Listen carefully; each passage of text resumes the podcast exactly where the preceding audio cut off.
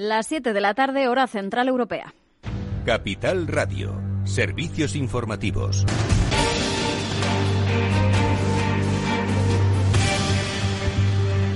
¿Qué tal? Muy buenas tardes. Empezamos repasando las últimas cifras eh, de coronavirus. Las comunidades autónomas han notificado hoy 7.461 nuevos contagios, 3.184 diagnosticados en las últimas 24 eh, horas, eh, mientras la incidencia acumulada sigue bajando. Se sitúa hoy en 235 casos por cada 100.000 habitantes en comparación con los 252 que teníamos este lunes. Nuestro país baja así en esta tercera ola por debajo de ese nivel de riesgo extremo situado en la cota de los 250 casos. Eh, mientras, la Comunidad de Madrid va a comenzar la vacunación masiva en primavera, en concreto en el mes de abril. Así lo ha confirmado la presidenta Isabel Díaz Ayuso en el foro ABC. Para esa vacunación, la Consejería de Sanidad va a contar con grandes espacios como el Withing Center, también el Palacio Vista Alegre o ese hospital de pandemias eh, enfermera Isabel Zendal. Miramos también a Galicia porque el gobierno de Núñez Feijó ha logrado aprobar este martes una nueva proposición de ley que lleva gestándose desde noviembre para hacer obligatoria la vacunación en caso de necesidad. Podrían incluso imponerse multas de hasta 60.000 euros. Es una enmienda que ha salido adelante con 41 votos del Partido Popular, que tiene la mayoría absoluta en el Parlamento gallego, en contra toda la oposición. El Partido Socialista Gallego y el Benega. Y el Senado celebra este martes la primera sesión de control al Gobierno de 2021 con la presencia del presidente Pedro Sánchez para someterse a preguntas sobre los resultados electorales de Cataluña y detalles del plan de vacunación. El senador del Partido Popular, Javier Maroto, le afeaba que no haya respondido de forma directa a las cuestiones planteadas y también decía que sus socios de Gobierno hayan dado la espalda a la celebración en el Congreso del aniversario del 23F. Ningún compromiso sobre el único plan de vacunación para toda España. No ha hablado de esto. Ni una sola referencia a las tan necesitadas ayudas directas para la hostelería. No ha hablado de esto. Y muchas palabras, muchas, muchas, pero todas huecas, sobre los ataques a nuestra democracia por parte de sus socios. Dice usted que está satisfecho con ellos. Tiene que mirarse mucho al espejo cada mañana para poder hacer esa afirmación, señor Sánchez. Bueno, y es que la celebración de ese 40 aniversario del intento fallido de golpe de Estado en el 23 de febrero del 81 se ha llevado a cabo hoy en el Congreso. Esquerra, sobiranistas, Junts, Bildu, la CUP y el BNG han eh, firmado y leído esta mañana un manifiesto conjunto en el que pedían romper con el régimen del 78. Esos partidos, junto con el PNV, no, no han estado presentes en ese acto de conmemoración. Unidas eh, Podemos sí que estaba, pero ni Pablo Iglesias ni los representantes de su grupo han aplaudido al discurso del rey Felipe VI. Bueno, pues la respuesta de Sánchez a Maroto en el Senado es que él está satisfecho con este primer año de gobierno de coalición. Yo, como presidente del Gobierno, me manifiesto satisfecho con el funcionamiento del Gobierno de coalición durante este año largo que llevamos de legislatura. Y se lo digo claramente, se lo digo claramente, señoría, porque es cierto, es cierto que somos dos fuerzas políticas distintas. Es cierto que provenimos de culturas eh, políticas diferentes, pero es cierto también, señoría, que nos unen más cosas de las que nos separan. Pero el aniversario llega con varios puntos de fricción, palabras de Pablo Iglesias eh, poniendo en duda la normalidad democrática, también las protestas tras el encarcelamiento del rapero Pablo Jaselo, la salida del emérito de España. Hoy Iglesias lo volvía a decir. Creo que hay muchos ciudadanos a los que les llama la atención que en este país pues se pueda ir a la cárcel por escribir un tuit o por hacer una canción, mientras el anterior jefe del Estado está huido en los Emiratos Árabes. Creo que eso genera una situación de alarma y creo que ocultarlo o quitarle hierro es un error. Y otro punto polémico está siendo la regulación de los alquileres. Pablo Iglesias ha avisado al eh, PSOE de que se estaría tensionando el gobierno de coalición al incumplir, decía, con ese compromiso de regular los precios de los alquileres. Desde el ala socialista le quitan importancia, pero dicen que no saben si ese control de precios sería el mejor instrumento para ello. Hasta aquí este boletín informativo. Ahora After Work con Eduardo Castillo y a las 8 el balance con Federico Quevedo.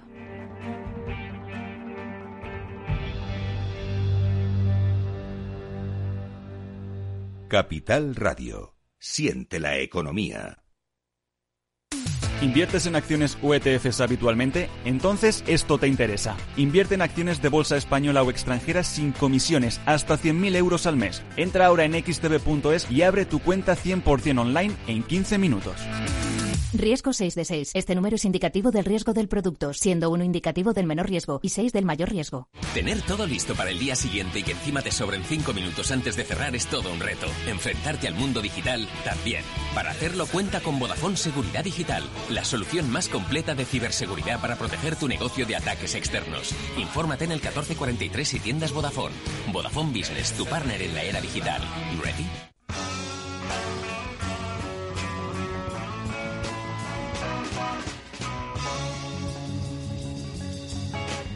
Después del trabajo, After Work, con Eduardo Castillo, Capital Radio.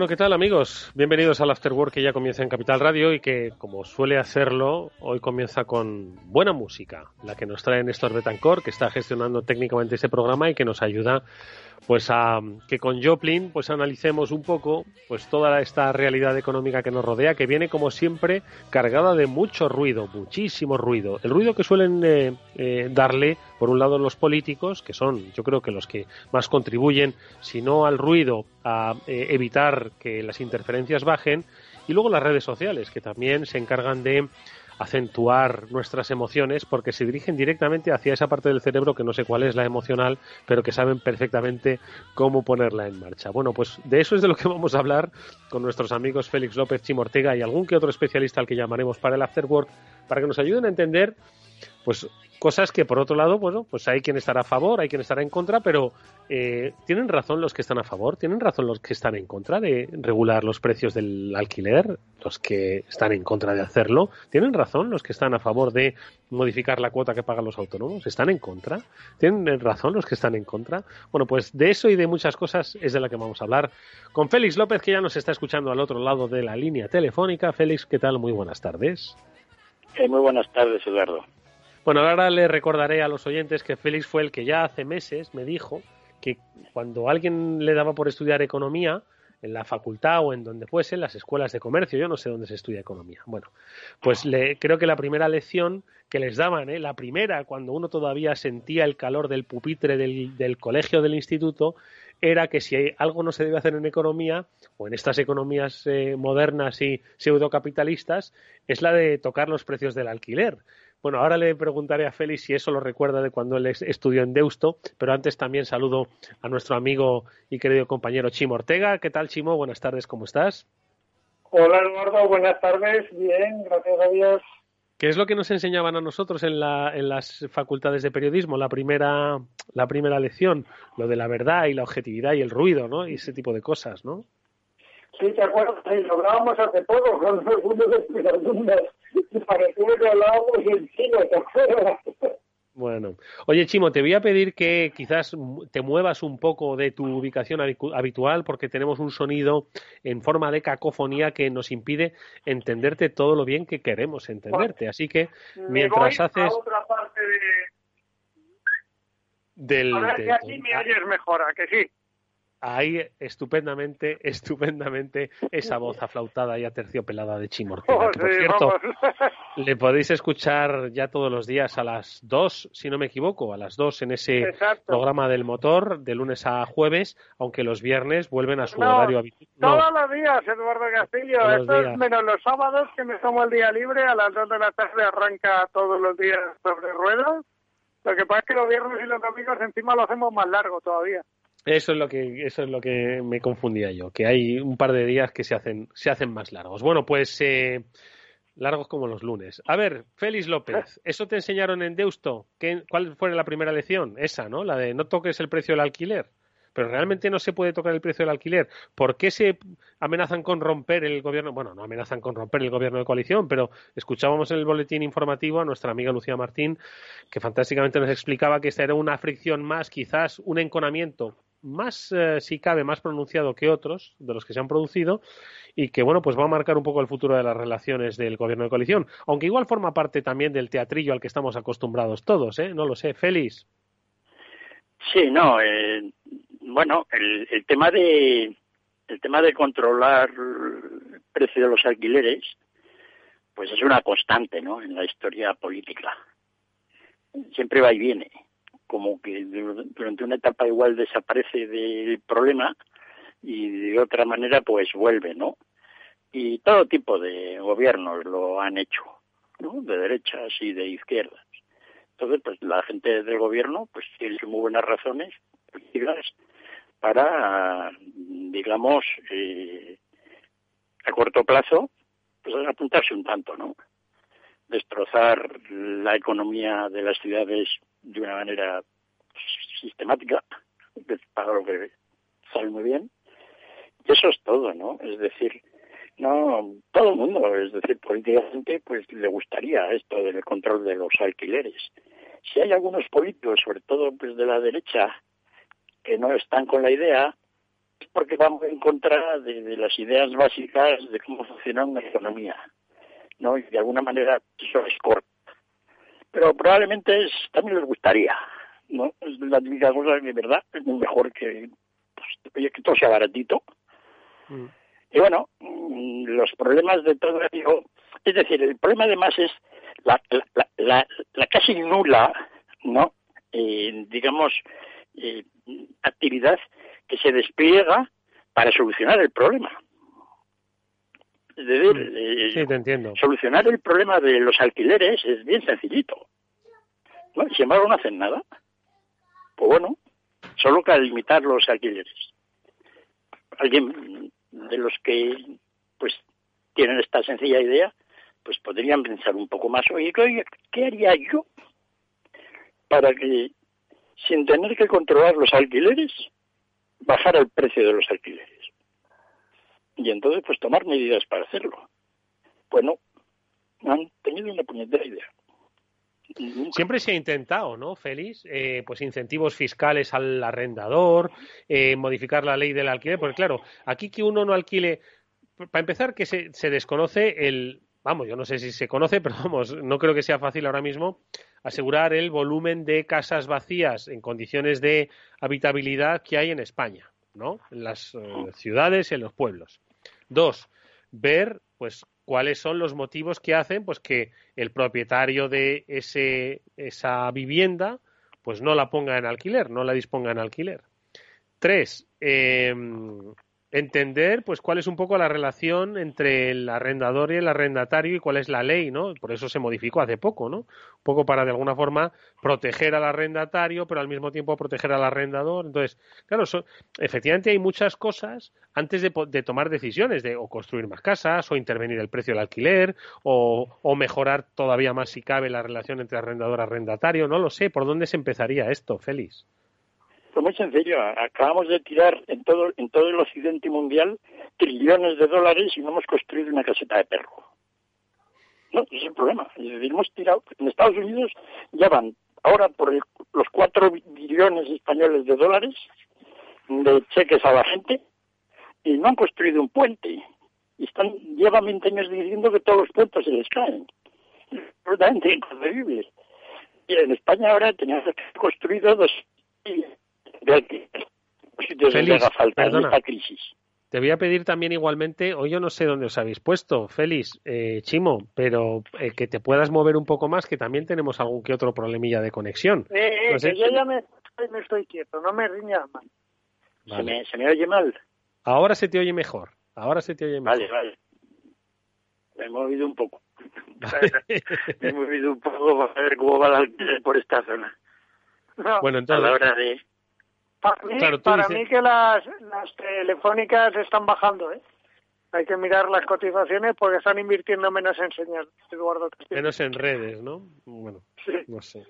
Oye, eh, o sea, ya entiendo si es que eh, igual el problema es que estamos, eh, como dice Félix, pues analizando un, un problema que tiene una resolución económica derivada de políticas económicas, pero que solo está teniendo una lectura pues un tanto popular y de y electoral, ¿no? No, no es otra cosa. Yo entiendo que pues esto pues esto es una política de manual, ¿no? Yo os voy a regalar el pan, pan y circo, ¿no? Y en este caso os voy a bajar el alquiler, efectivamente porque hay mucha gente pues que le dedica pues eh, la, más de la mitad de su renta al pago de un alquiler, ¿no? especialmente en determinados sitios, ¿no? Entonces, que el problema es real, sí, pero igual el problema no es el de los alquileres, sino el de los salarios. Yo creo que se conjugan aquí pues un montón de cosas, no sé. Chimo, ¿tú qué opinas? Yo la verdad es que yo soy con Félix. Yo creo que antes de, de tomar medidas intervencionistas, hay que tomar medidas que fomenten eh, lo que tú quieres que pase con el mercado. El mercado eh, se basa en una ley, bueno, muy básicamente que es la oferta y la demanda. Si hay más ofertas, si se construyen más, habrá eh, los precios bajarán porque esa oferta se adecuará a la demanda. Si cada vez hay pisos retenidos y cada vez pues los pisos subirán, pero eso no se arregla interviniendo, se arregla eh, actuando. Entonces yo creo que hay muchas, yo soy, pero lo digo todas las tardes de nuestros de nuestras tertulias, que yo soy más de medidas pro que de medidas contra. Eh, las medidas contra mm, me duelen.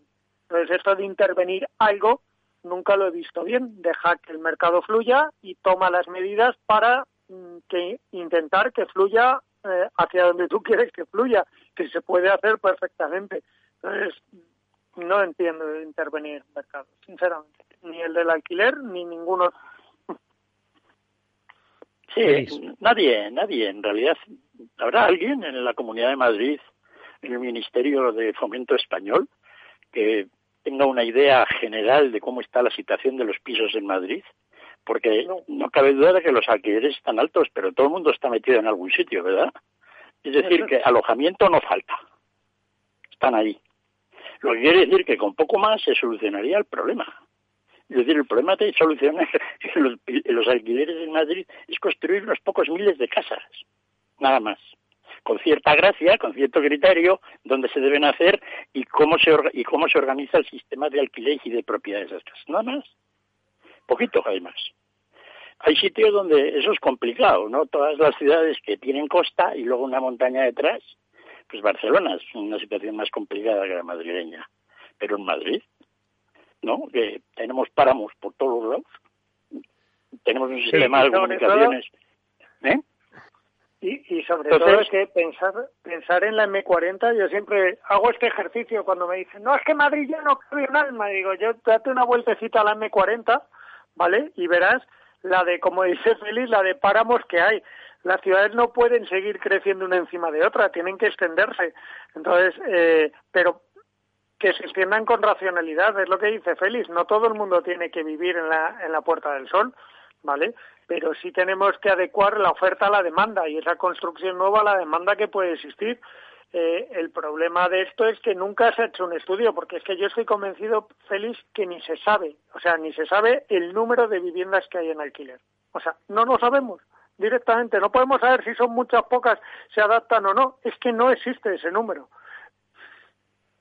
No, no, y, además, y además eh, también hay que pensar un poco en el factor eh, imán ¿no? que tienen ciudades como Madrid y Barcelona. Es decir, al final el aumento de la demanda pues es porque las grandes ciudades como Madrid, Barcelona, Bilbao, Valencia, las sitúo, eh, son las que pues atraen el mayor polo de, de pues en formación, en empleo, En, eh, en, fin, en todos los aspectos, ¿no? Entonces, las que mayores servicios tienen, las que, claro, es decir, donde a la gente le apetece vivir. No, bueno, le apetece, no, no es tanto le apetece. bueno, vale. ¿Sabes? Es decir, yo, Donde la gente se ve obligada a vivir. Se ve obligada a vivir, es verdad. Es decir, si alguien, pues de, yo qué sé, una provincia extremeña o castellana o gallega, o asturiana, es decir, no voy a repetir, no voy a decir todo el mapa español, pues ve muy murciana, muy difícil, ¿no? El desarrollo, su desarrollo profesional en esa comunidad, o bien por su formación, o bien porque al final pues cuanta, cuanta más, cuanto más éxodo hay, bueno, pues menos, menos demanda de productos y servicios hay, por lo tanto, pues menos oportunidades laborales, ¿no? De generar nuevos empleos. Entonces, al final es una pesquería que se muerde la cola, que no es solo, entiendo, el, precio de los alquileres, sino la propia, eh, el propio reparto demográfico y geográfico e, económico de nuestro país. Sí, porque por ejemplo en Madrid pues un alquiler, digamos, medio de alguna cosa son mil euros y en Orense son 500. ¿No? Es decir, pues el precio de Orense pues es considerable y razonable. Incluso podríamos decir para los orensanos un poco alto, pero porque es la mitad. ¿No? Es decir, pues bueno, eso es un poco lo que hay lo que hay que mirar, no tiene tanta dificultad. Resulta que en Orense pues aparentemente sobran las casas, ¿no? Las hizo en algún momento y ahora no hay gente. O es porque la gente se va. Efectivamente, aquí en Madrid pues la gente ha ido viniendo, pero yo creo que ya llevamos 12 años que no viene nadie a Madrid y sus alrededores. Mm. Es decir, que ese razonamiento tampoco encaja mucho. Se han ido, pues bueno, y es un poco lo que hacer un conocimiento básico de, cómo están esas cosas. Pero ya te digo, en Madrid el problema de los alquileres, pues se soluciona básicamente construyendo 20 o 30 mil viviendas, nada más. ¿eh? Mm bien organizadas y bien montadas. Teníamos, ya lo hemos contado muchas veces, tenemos toda la, ahora fíjate que va a quedar con esto de la pandemia, con el tema de las oficinas, etcétera, ¿no? Ahora nos va a sobrar espacio para aburrir. Con toneladas de edificios de oficinas, no vas a saber si qué hacer con ellos. Tenemos todo lo que hemos hablado aquí mucho, que lo teníamos que haber hecho durante esta pandemia, pero ya hemos visto pues que las autoridades no están para nada, ¿no? Era todo el Chamartín, la, operación de Chamartín.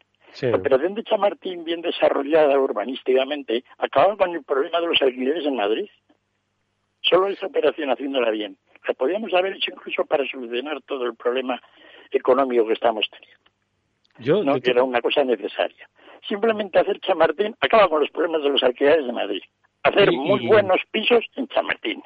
Para que la gente que tiene la pasta se vaya allí y deje el resto de la ciudad pues tranquilita.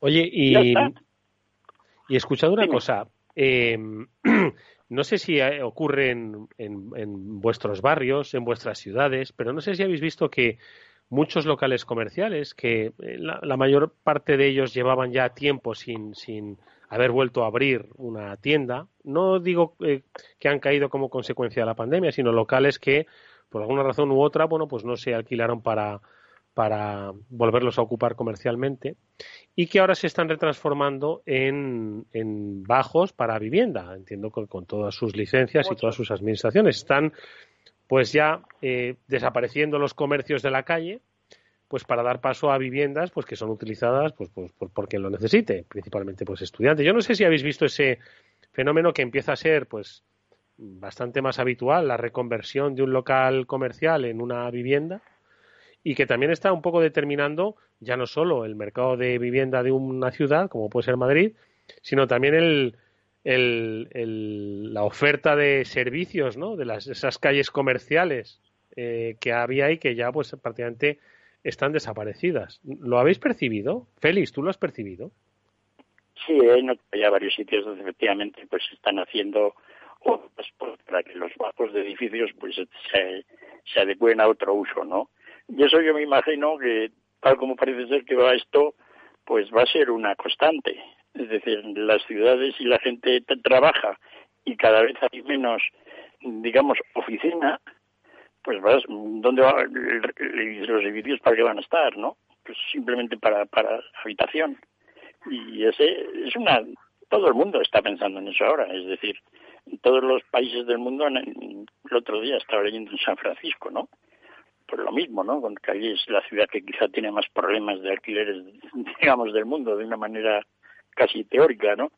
Y, bueno, pues es así, la gente durante una época pues ya se hizo lo de reducir un poco el, el tamaño de las viviendas, es decir, donde había una vivienda donde había una, por lo típico, ¿no? Vivía una, una persona mayor que, que, que pues dejaba ya la vida, el edificio luego se dividía en dos o tres partes, ¿no? Eso todavía queda en Madrid, yo creo que bastante recorrido. Pero, pero sí, es cierto que no. Curioso además es la lentitud con la cual se mueven los mercados de alquileres, ¿no? Mm. Porque ahora deberíamos notar un absoluto derrumbe. Es mm. decir, si el mercado de los alquileres fuera como el mercado del petróleo, así bastante libre, sujeto a oscilaciones, pues eh, probablemente eh, los dueños de los los alquileres estarían ahora negativos, como pasó con el petróleo allá por mayo. Mm. Eso, es lo que, eso es lo que han intentado pues los propietarios de viviendas turísticas pues bajar momentáneamente, ¿no? Dicen, oye, bajo el precio tirado hasta, pero eso sí, hasta septiembre. Eso es lo que ocurría en, en, en abril, ¿no? Y en mayo decían, oye, un precio muy bajo, muy bajo, hasta septiembre, pero en septiembre pues cambiaría la, la cuota, obviamente, ¿no? En fin, la verdad es que... Sí, pero yo me refería a los alquileres normales, porque lo de los alquileres de las, de las turísticos, eso efectivamente se ve el desplome.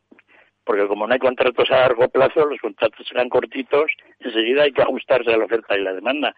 Pero ahora, toda la ley del alquiler, que en principio se hizo para proteger a los, a los, a los, a los inquilinos, pues ahora es perjudica. Tienen contratos en vigor. Es decir, que a unos alquileres que están ahora por 30 o 40 por encima de lo que sería el mercado actualmente. Es decir, todas las leyes de defensa de, los, de, los, de los inquilinos que se promulgaron, pues ahora está mal, ¿no? Mejor irían todos con contratos en los cuales se pueden ir mañana. A la hora de estar ya los alquileres ahora, lo que no, tienen contratos fijos, ese es el problema que hay ahora en España, ¿no? Y no sé cómo terminarán los tribunales, con todos los alquileres de, bares, cafeterías, tiendas, etcétera, que no se pueden pagar. ¿Cómo se reajusta ese mercado? Pues muy complicado, porque la ley de alquileres es todo chapuza a la hora de facilitar este tipo de ajustes.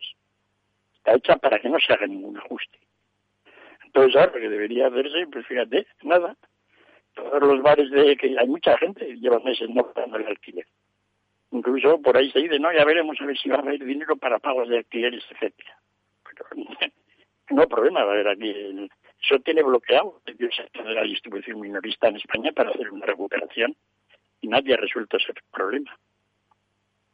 Ni resuelto desde el punto de vista de qué apoyos pueden tener para volver a salir adelante, ni cómo los propietarios de, los locales tienen una idea clara de lo que va a ocurrir, porque no lo saben. En esto se nota, ¿no? Se ve que, pues, oye, tienes leyes que luego efectivamente llegan cambios grandes y pues, prohíben todo tipo de, de, flexibilidad, ¿no? Oye, Félix, Félix, dime. y una pregunta. Imagínate, es que estamos hablando de, de, lo malo que sería regular el precio del alquiler, pero bueno, al final, eh, quiero decir, es un poco el cálculo matemático que se hace, ¿no? El cálculo de reacciones, ¿no? Dice, no, si suben el precio del alquiler, los propietarios pues no lo van a sacar.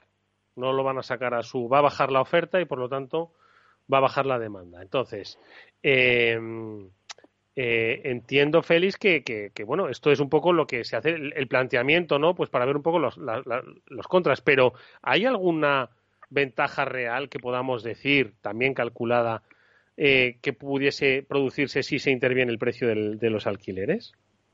Es decir, mayor disposición de renta, pues para el que se deja pues un 60% del salario en el alquiler, bueno, pues tendrían mejor renta disponible, yo qué sé, ese tipo de cosas. El, problema es que subvencionar a la gente para que pague alquileres es como subvencionar a los alumnos que paguen la matrícula de la universidad. En el caso de que sea una universidad privada que no tenga un precio así, pues que sube el precio de la universidad y sube el precio de los alquileres. Es decir, dar subvenciones de ningún tipo al pago de alquileres, pues es simplemente hacer que ese dinero vaya más o menos directamente al bolsillo de los que alquilan. Que es una de las razones por las que muchas veces se ha hecho eso. Porque realmente, pues, oye, a todo, el lobby de los propietarios de viviendas puede en algunas situaciones, pues, parecerles todo bien. Y efectivamente, que más que quisiéramos, o quisieran los dueños de, pisos que se financie, digamos, la ayuda de, alquileres. Así que eso es lo primero que no debe hacerse. Pero sin embargo, mucha gente lo hace en muchos sitios, ¿no? Familias, está, no sé qué, acuerdos, ¿vale? En vez de en vez de dar dinero a la gente pobre tal cual, no para el pago de alquileres. Entonces, eso sería la primera, ¿no? Y, y luego, siempre que se controlan los alquileres, es para que los alquileres sean más bajos realmente de lo que serían si no hubiera el control del precio de los alquileres. Esa es la idea. Es decir, lo que está hablando Podemos simplemente consiste en que donde pagamos mil, pues haya, mira, ahora por ley 800. Esa es la idea. ¿No? Y esa idea, pues es muy mala. Primero porque efectivamente, pues mucha gente va, va a beneficiarse. Enormes cantidades de personas se van a beneficiar de eso. ¿no? Y otra mucha gente, pues se va a perjudicar. De alguna manera, aquellos que eran propietarios de los pisos, pues pierden el dinero. Ah, pero bueno, como son gente rica, da igual, ¿vale? Pero bueno, si ese es el caso, se podría hacer de otra manera la redistribución de la renta. El problema es qué pasa luego con pisos sujetos a control de alquileres. Y lo hemos visto todo, el deterioro de los barrios es enorme. Es decir, poner un tope a cómo los alquileres deben regularse es hundir barriadas enteras. Y estamos en una etapa pues en donde hace falta pues eso moverse etcétera. Y, y esto hace todo lo contrario bueno, Pero vamos a tocar, vamos a tocar otros temas. No os vayáis, Simo y Félix. Vamos a hacer una brevísima pausa porque a la vuelta vamos a hablar con un especialista de un montón de cosas que están sucediendo y que desde el punto de vista laboral, pues es importante que toquemos. ¿Qué pasa con los autónomos? ¿Qué pasa con esos préstamos del ICO que se pensaba que uno los iba a poder devolver porque se iba a recuperar la actividad, pero no se ha recuperado? ¿Qué pasa con los ERTES? Bueno, pues enseguida con Fernando Ruiz Beato lo vamos a ver de Beato, de Ruiz Beato Abogados. Eh, volvemos enseguida.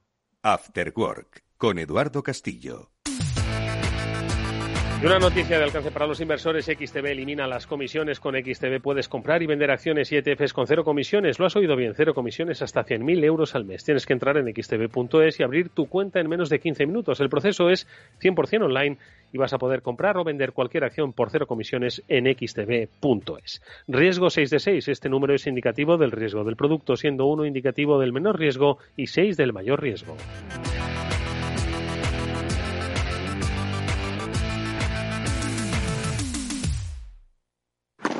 Si te gusta el pádel, en Capital Radio tenemos tu espacio. Todos los martes a las 22 horas saltamos a la pista para contarte la actualidad del World Padel Tour, los torneos amateur, las novedades de las marcas y toda la actualidad relacionada con el segundo deporte más practicado de España. Esto es Padel, los martes a las 10 de la noche en Capital Radio. Eduardo Castillo en Capital Radio, After Work.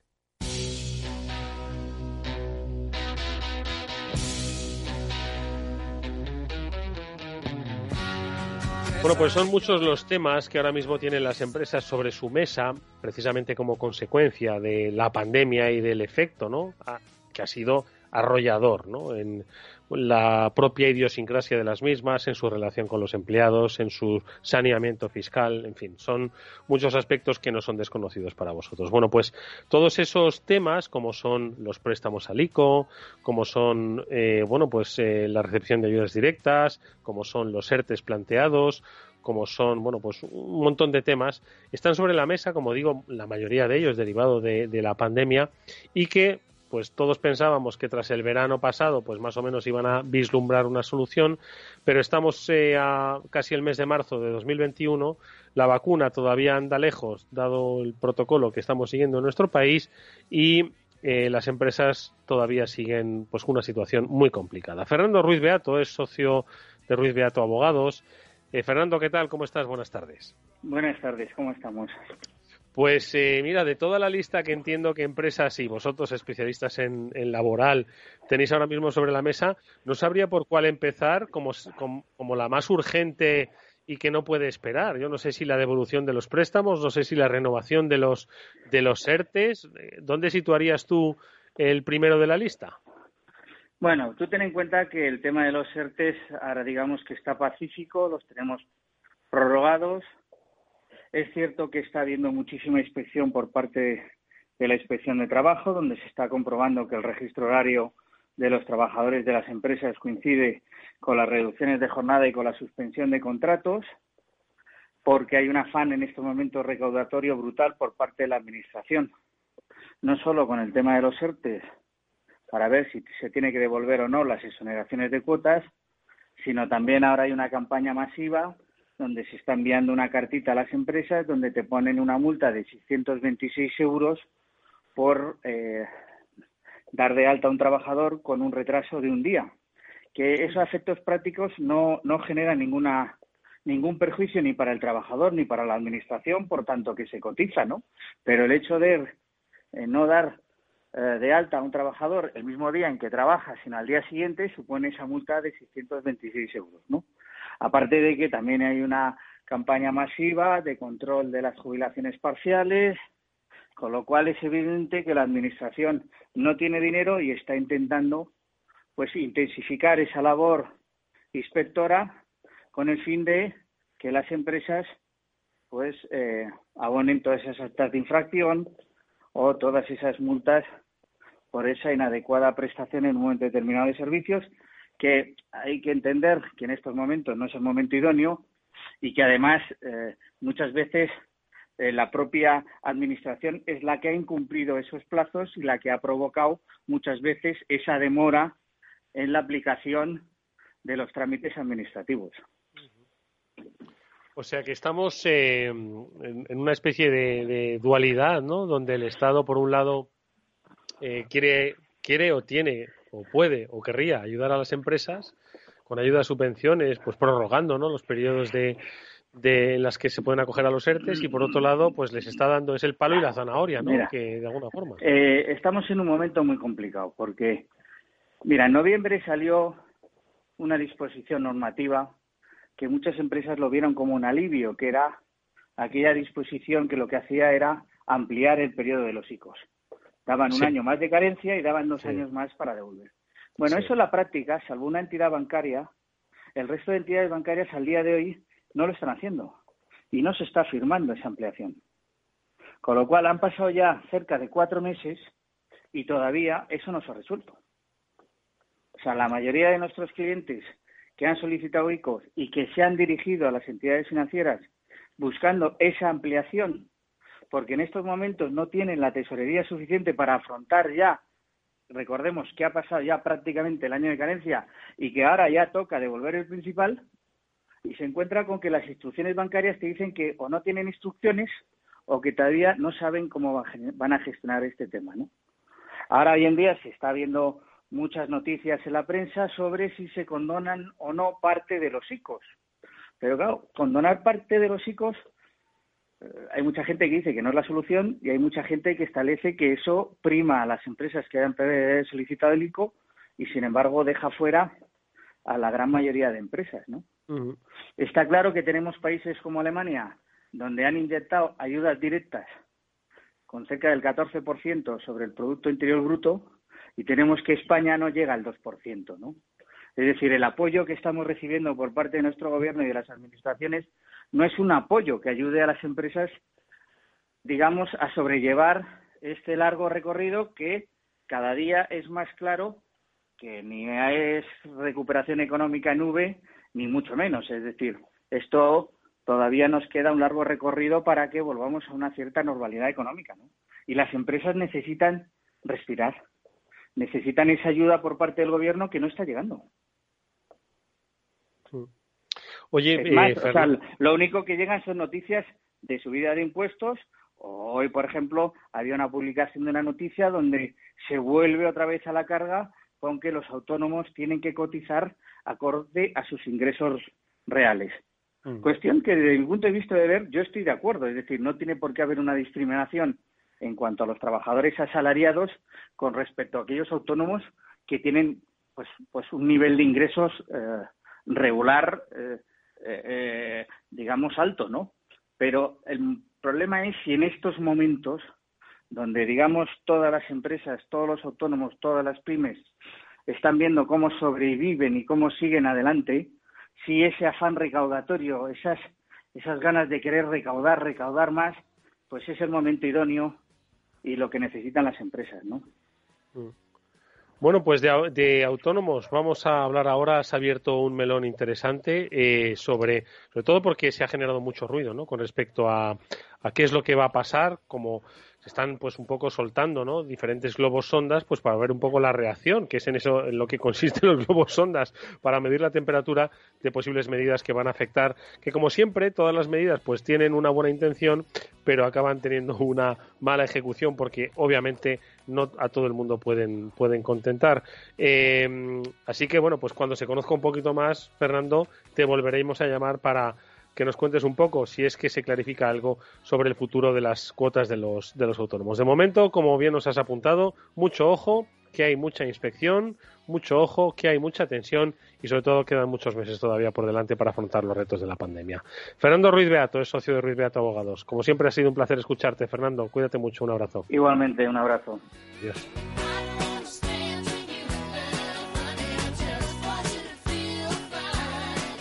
Bueno, pues eh, nos lo decía nuestro invitado, ¿no? Hoy ha habido bastante revuelo, especialmente en redes, ¿no? Pues que eh, no es algo que, sea una novedad, ¿no? Pero siempre se ha dicho pues que los autónomos, de alguna forma, pues eh, y además que era una reivindicación también, ¿no? Especialmente en estos tiempos complicados, ¿no?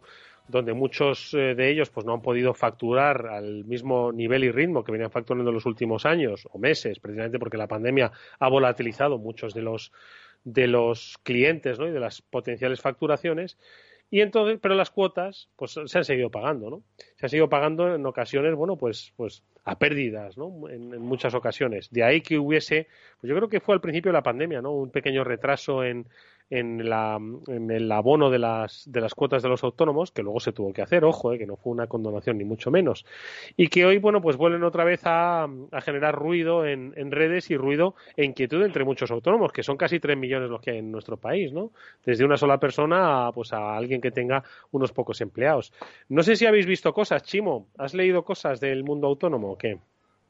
Sí, estoy, estoy viendo el, el problema del mundo autónomo es que cualquier a ver, es como un empresarial, pero pero más más, más duro, ¿vale? Porque eh, los Chimo, muévete, muévete otra vez, Chivo. Es que te has debido mover en este tiempo de, de, análisis laboral y otra vez volvemos a oírte un poco con cierto eco. A ver si ahora te escuchamos. Tienes razón, me he dedicado a pasear mientras que hablaba y no me he debido parar en el mismo sitio. ¿Mejor ahora? Muchísimo mejor. Vale. Eh, esto de la cobertura me tiene frío.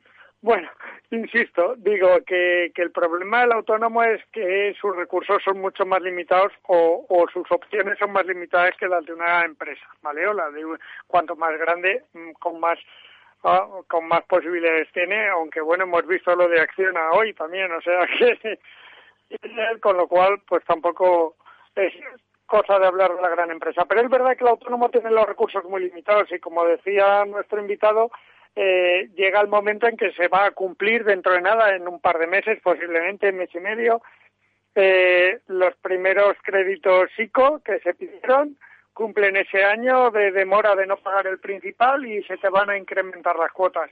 ¿Tú crees que muchos de los autónomos que en aquel momento dudaban si van a poder sobre, sobrevivir no siguen teniendo la misma duda de si van a poder sobrevivir? Mm. Porque yo creo que que una gran parte de esos autónomos, que es la parte más débil del entramado económico, no todo el autónomo, también vemos, eh, son autónomos los grandes directivos, pero entenderme, la gran mayoría, ¿vale? Eh, sin embargo, yo creo que esa gente sigue con la misma incertidumbre que tenía hace un año. Sí. hoy las, las noticias eran buenísimas, cae la incidencia desde hace muchos días por debajo de los 250, ya estamos en 235, parece que superamos la ola, llega AstraZeneca y dice que no va a poder cumplir con la mitad de las vacunas, otra vez dice, pero por Dios, o sea, no nos dejan respirar ni un día, pero todas esas noticias son las que marcan la actividad económica luego, o sea, la, lo, el, el, índice ese del que tanto hablamos Félix y yo y que nos gusta tanto a los dos, que es la confianza. Si no hay confianza, no hay no hay no, hay alegría económica. Si no hay alegría económica, ese autónomo no le llega. O sea, es que no le va a llegar. ¿Y, y, qué va a hacer? ¿Empezar a pagar créditos ahora? Es que eh, ha sido ha sido la trampa. Todos pensábamos, yo no digo que desintencionado, pero económicamente esto ha sido una trampa para muchos autónomos y para muchas pymes, porque pensaba que esto iba a durar lo que está durando, pues todo hay que reconocerlo, se iba a acabar en verano, en verano íbamos a vivir todos fenomenal, entonces pedíamos un crédito alargábamos, eh, teníamos una demora para el pago del principal al menos y con eso ya sobrevivíamos. Pues mira, no. Mm. De todas formas, eh, ahora que hablas, no, no quiero sacar el tema de las vacunas, ni de AstraZeneca, ni de Moderna, me da igual. Simplemente quiero sacar el tema de la, de la gestión de la expectativa y de cómo se ha gestionado el tema de las vacunas desde los propios medios, desde los gobiernos, ¿vale? Desde, porque hay que recordar que el, el, ahora ganador por votos de las elecciones en Cataluña, ministro, exministro de Sanidad Salvador Illa, dijo, entiendo que por orden de alguien, pues que para diciembre ya estaba aquí la vacuna y todos vacunados, ¿entiendes? Entonces, se ha tenido una muy mala gestión de la expectativa y sobre todo una muy mala gestión de lo que eran las capacidades mm, de fabricación de las mismas, ¿no? De los viales. Es decir, que es que al final eh, nos han vendido una moto a medio mundo que Pero Eduardo, nos han vendido una moto continua, porque el verano, llegaba el verano y ¿eh? se había acabado el COVID. Me explico, y nos íbamos todos de vacaciones y, y con una alegría tremenda y a mediados de agosto estábamos en una ola, estábamos otra vez disparados. Eh, y, no nos lo contaron realmente, no se extendió la noticia de que estábamos disparados, o ni los medios la dimos como debíamos, o ni siquiera las instituciones eh, reclamaron la atención que debía la situación, hasta que no volvimos todos de vacaciones y habíamos hecho el gasto mínimo que se hizo. Entonces, eh, es que mm, están jugando con la confianza del consumidor y ese es el índice que marca una recuperación. Mm. Félix, eh, autónomos, que no vacuna. Es que si nos ponemos con la vacuna. Perdón, eh, perdón, pero es que está muy vinculado, eh, yo creo, que es que todos vivimos con el momento de recuperación es la vacuna y entonces, claro, si nos llega antes el pago del crédito que la vacuna, estamos muertos. es así. Bueno, como, como siempre que hay una crisis en España, el gran perjudicado en global curiosamente, en caída de su renta son los autónomos. Y sin embargo siguen apareciendo ahí como autónomos, es decir, no van al paro, ¿no? Entonces, el, autónomo paga pocos impuestos de, las cotizaciones de la seguridad social, que es un poco la bronca. La mayoría de ellos quizá porque no pueden pagar más y no tienen ingresos para ellos, pero que quizá podrían pagar algo más. Pero es cierto que mm, si se pagan más impuestos de seguridad social por parte de los autónomos, pues debería tener otra situación de paro muy diferente. ¿No? Cosa que hasta ahora, pues, un autónomo no puede estar en el paro, básicamente. No, no, se lo puede permitir.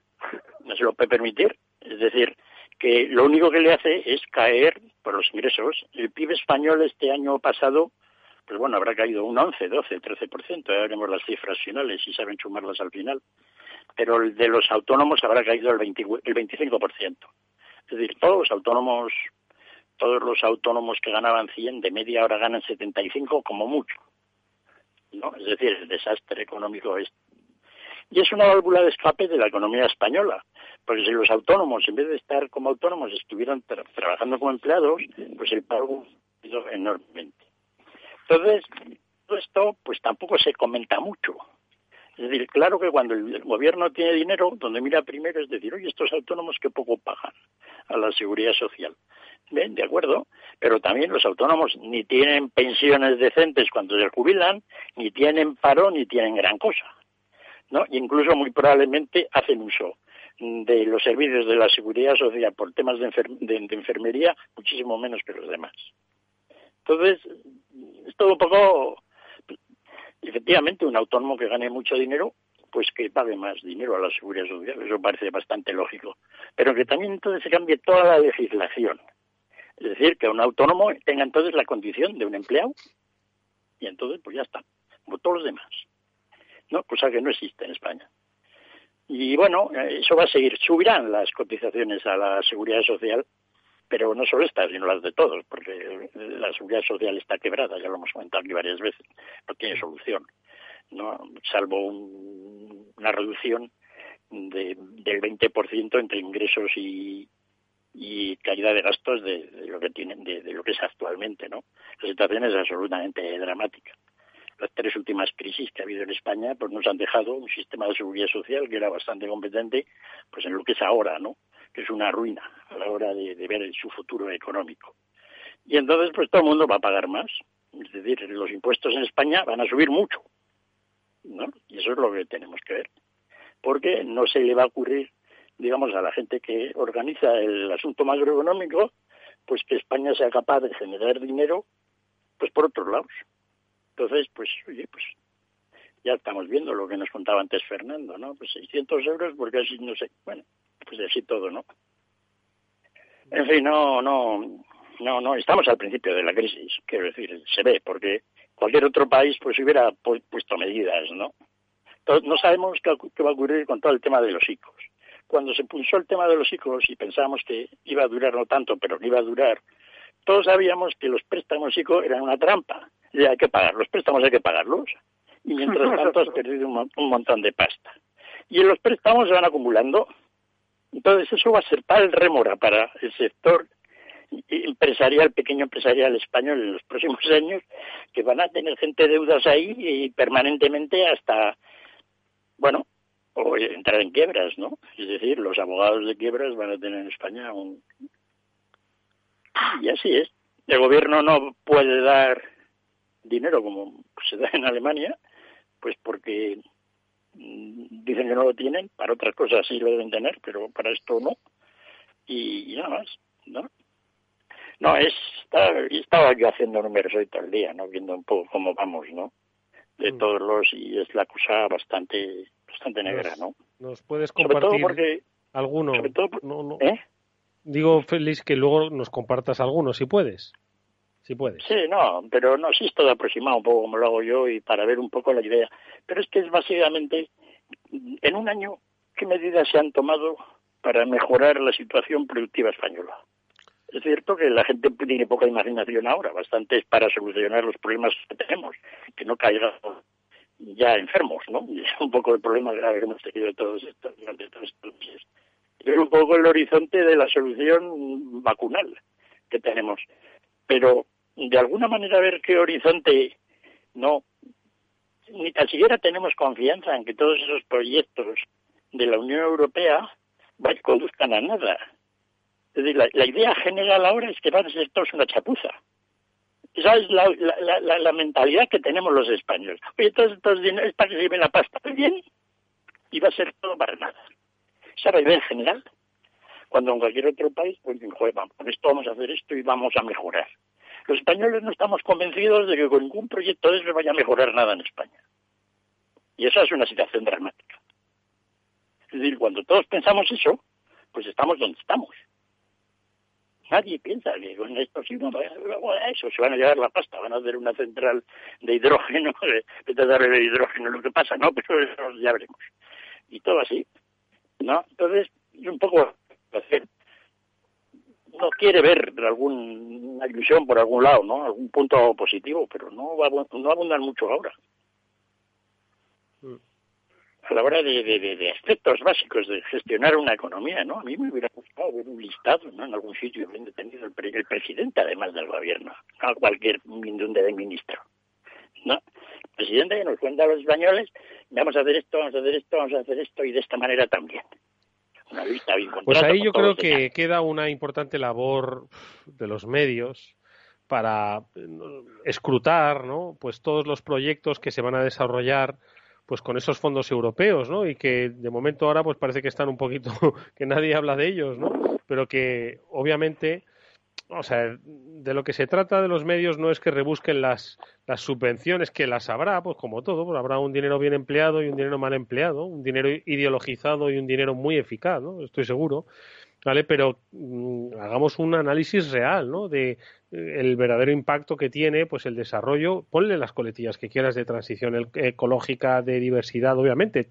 Si esas cosas no están reñidas con, con el crecimiento económico, lo que ocurre es que no, las ideologices porque el rendimiento económico con transición económica o sin ella tiene que ser eficaz. Es decir, que al final de lo que se trata es de hacer números y si pueden respetar pues una serie de cosas que a la sociedad le importan, pues tanto mejor. ¿no? Entonces, la clave va a estar ahí, un poco ahí, en saber hacia dónde y cómo se van a dirigir pues esos dineros, pues que obviamente los van a gestionar la administración central y luego las administraciones autonómicas, es decir, lo público, pues con, con todo lo bueno que tiene y con todo lo malo. La ley de contratos públicos pues se mejoró pues para para que haya más transparencia, para que haya más concurrencia, pero también tiene pues sus lagunas, ¿no? Entonces entiendo que son muchas las cosas que tenemos que ver con esto de los fondos europeos y, ver sobre todo cuándo empezamos a ver el impacto, porque como empiezan a decir que es el, el segundo plan E, el segundo plan E no es que fuese malo, no es que estuviese mal, estuviese mal pensado, sino que al final el efecto que tuvo Félix, yo no sé si tú lo recuerdas, o Chimos, el efecto que tuvo, bueno, pues fue el que fue, bastante, mm, bastante limitado. ¿Cuál? ¿El del, año 2009? Sí, el de Zapatero, sí. Sí, bueno, pues fue tirar, fue meter 5.000 millones de euros, que en aquel entonces eran un poco más dinero que ahora, pues dárselos a los ayuntamientos para que hicieran aceras, ¿no? En Madrid nos hicieron dos o tres desastres que mejor que no lo hubieran hecho. Perdona que te corrija, aceras no, campos de fútbol, de césped artificial que no se han vuelto a usar en muchos de los pueblos de España. Sí, ¿no? Y aquí cerca. Fue el boom de los campos de fútbol. Aquello, aquello, curiosamente, para lo que son las cifras de, del PIB, etcétera, pues sirvió para algo, porque efectivamente. O sea que sirvió, bueno, pues está muy bien. 2010, pues no cayó tanto como, como podría haber caído, ¿no? Es decir, todo lo que se haga gastar dinero en lo que son cifras macroeconómicas, pues al final salen, ¿no? Pero, pero, pero a largo plazo, pues no, porque se vio enseguida, pues que todo se aumentaba de deuda, etcétera, y luego tuvimos los problemas, ¿no? Y entonces ahora, pues bueno, esto es un poco diferente, en el sentido de que aparentemente vamos a tener un dinero que va a servir para financiar cosas productivas. Yo no creo que la parte de préstamos, salvo los que pueda coger el gobierno para, para financiar un poco toda la cola de deudas que va acumulando, se vayan a utilizar. Pero lo de las subvenciones, sí, son unas cantidades que bien utilizadas, pues oye, van a contribuir, ¿no? Mm. Mm. Pero, pues... pasa un poco lo que comentaba antes, ¿en, en, qué ambiente de confianza? Ya, Esa es un poco la situación, ¿no? Porque la confianza, como dice Chimo, pues es vital. Es decir, si no tenemos confianza en lo que estamos haciendo ni en lo que podemos hacer, pues todo se resiente mucho.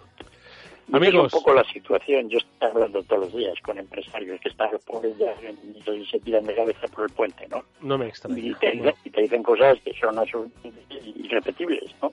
A la hora de, todo esto. Y entonces es un poco esa la, la idea general lo que te dicen de estos planes de, del dinero que viene, pues ni te esperas, ¿no? O sea, es todo así. Amigos, que, que os voy a despedir, Que no, ah, que bueno, que acabamos. sí, es que te tengo que despedir, porque además quiero también aprovechar y despedirme de, una persona, que no, que a Chimo Ortega y a Félix López, que muchas gracias, ¿vale? Y espero veros la semana que viene. Y que digo que quería despedirme de, de, una persona ¿no? que, ha estado con nosotros en Capital Radio y que ahora emprende nuevos proyectos y a la que yo le agradezco personalmente toda la ayuda que ha prestado este After Work, que se llama Rubén Gutiérrez, y que nos quedamos con las ganas de hacer un programa mm, cercano al humor, ¿vale? Porque es un, artista manejando la voz. Así que nunca se sabe dónde nos va a llevar esto, pero bueno, ojalá que nos vuelva a encontrar, por supuesto, que frente a un micrófono y a una cervecita, si puede ser, bien pronto. No, pues quería de verdad aprovechar este, este último minuto del programa para agradecerle todo lo que le ha dedicado a este After Work, que lo ha hecho con intensidad y con profesionalidad. Le deseamos toda la suerte del mundo a nuestro amigo Rubén. Y nosotros, amigos, nos vamos agradeciéndole también a otro Manos de Oro, que es Néstor Betancor, que nos haya gestionado hoy técnicamente el programa. Así que lo mismo, el agradecimiento similar. Néstor, gracias. Félix y Chimo, muchísimas gracias, amigos. Y a ustedes, que nos vemos mañana en el After Work a las 19 horas aquí en Capital Radio. Adiós. Adiós.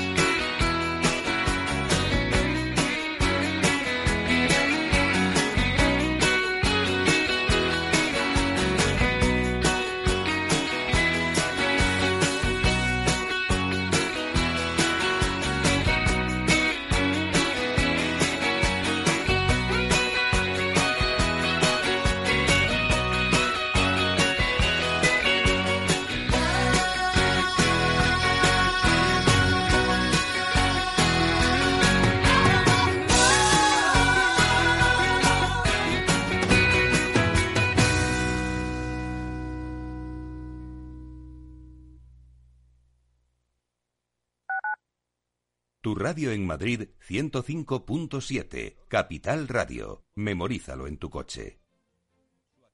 Esto te estás perdiendo si no escuchas a Luis Vicente Muñoz en Capital, La Bolsa y la Vida. Alberto Iturralde, analista independiente. En las posiciones cortas lo que son es el buitre que devora el cadáver. El cadáver es anterior, ha muerto antes, y lo explico. Si un valor tiene eh, todavía un núcleo duro dentro que obviamente sabe que esa empresa es viable, apoyar el valor hasta el punto de que las posiciones cortas le dan dinero. Él siempre tiene la posibilidad de, tanto con crédito como con acciones, manipular el valor. Una posición corta si algo hace es subir un valor. No te confundas. Capital, la bolsa y la vida con Luis Vicente Muñoz, el original. Capital Radio.